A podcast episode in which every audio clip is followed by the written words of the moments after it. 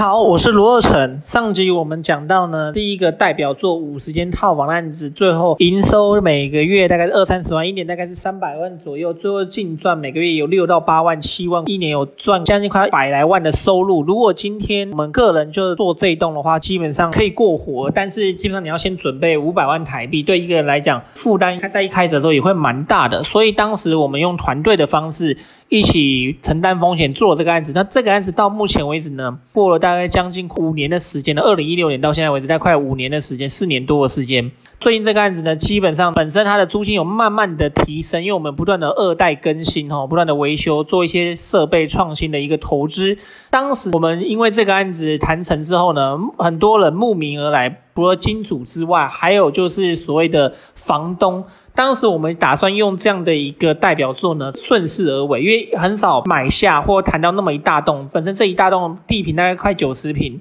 市值呢基本上也是至少将近四五千万台币起跳哈。当时算是蛮大栋的。我们就所有的开发管道而言呢，我们能试就去试。但我当时释放出给中介，我要做二房东的消息。当这个中介回给我的这个呃案子呢，桃园的龟山铭传，包含了中原，包含了像是桃园市中心很多那种大栋的，我们都当时全部都去看过。那包含了小户的，我们也有去看。那我们在短短的二零一七年到隔年上半年，我们二零一七年就谈了非常多十几户类似这种大小的产品。我们来先来这个案子来讲一下，呃，我们讲一户小的一个产品哈。当时这个案子呢，他的房东是我国小同学的爸妈。那基本上他这个案子呢，算是小件的。他在中立后火车站走路大约有五分钟的健行路上，地点非常好。但是呢，他已经小时候住在那边，但现在已经换屋搬走，这个房子也舍不得卖哦，起家数，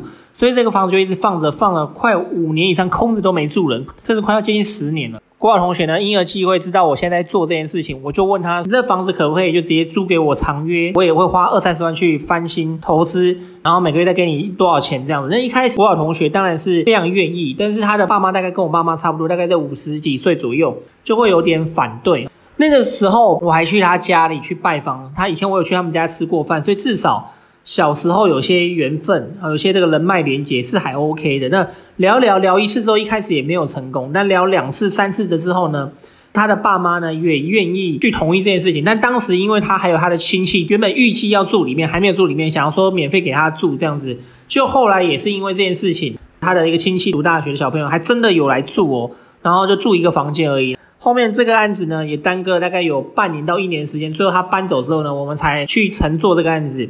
那这个案子大概是三十平的二楼公寓，大概是三房两厅两卫。我们跟他谈，说我们租十年，我们租五千块这样。那当时我们花了三十万台币去做整个轻装修，哈，换了地板、天花板、灯饰、门，还有简单的这个呃家具店。我们没有换水电管路，不然这样三十万绝对是不够的。那我们当时花了二十出头万左右，二十几万左右，然后含一些公证费的押金，两个月押金包含了租金，还有就是准备公证费，还有一些离扣费，大概二十出头万左右。我们后面呢整理完之后呢，直接转租一万五千块给日月光三个同事，然后租三个房间。后面就一直到现在，已经大概三年左右的时间了。那这个案子也是小案子成功的案例之一。所以我们依照这个顺势呢，谈了这个五十间大案子之后，我们就顺势谈了这几个小案子。那我们中间也有谈一些大案子，比如说三十几间套房的，三十间以上的，我们觉得就叫大案子，因为可能市值。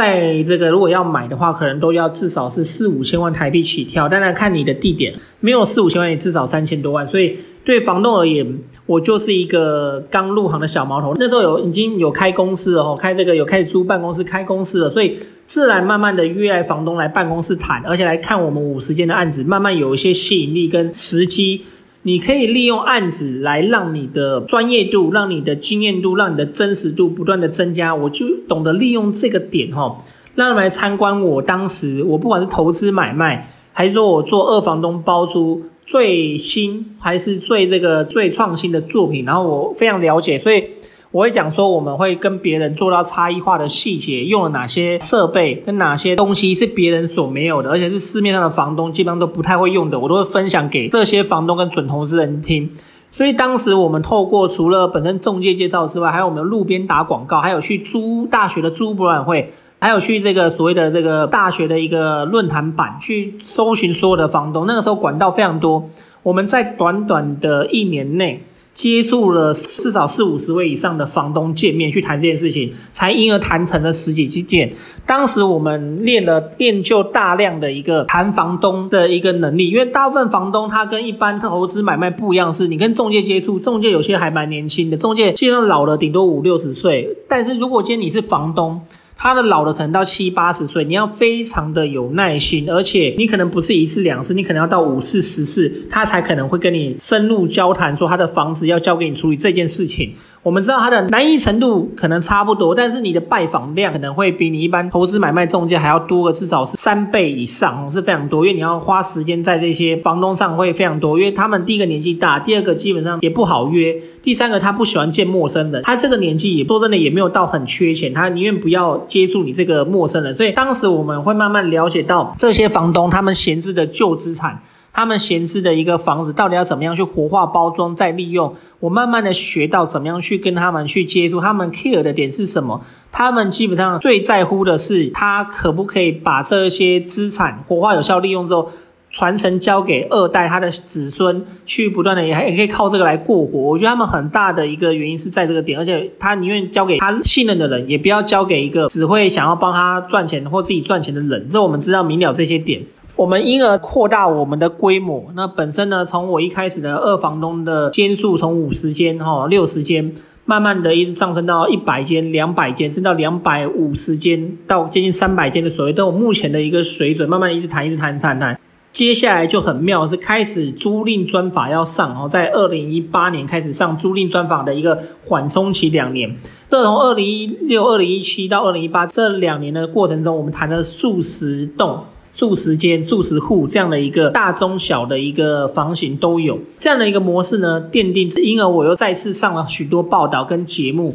这样的模式基本上又因为我开始有一些成绩的关系呢，又开始大肆的去宣扬当包租公包租婆的一些专业，奠定我在这个领域的专业。所以，我这两个模式，第一个叫做投资买卖，这我之前的一个这个广播的节目有很大量的聊到。那现在我们聊的这几集呢，治疗二房东包租的模式，这两个模式的策略比例到底要什么时候要比例要多，什么比例要少，到底要怎么样去经营这两个模式的交叉使用，变得我公司一个策略经营的一个很大的方向。下一期来聊聊，到底你是刚进来刚入行要选择怎么样的模式？那本身呢，你会有什么样的心情？这两到底它的差别，它的心路历程，它的一个挫折感到底差在哪边？我们下期见。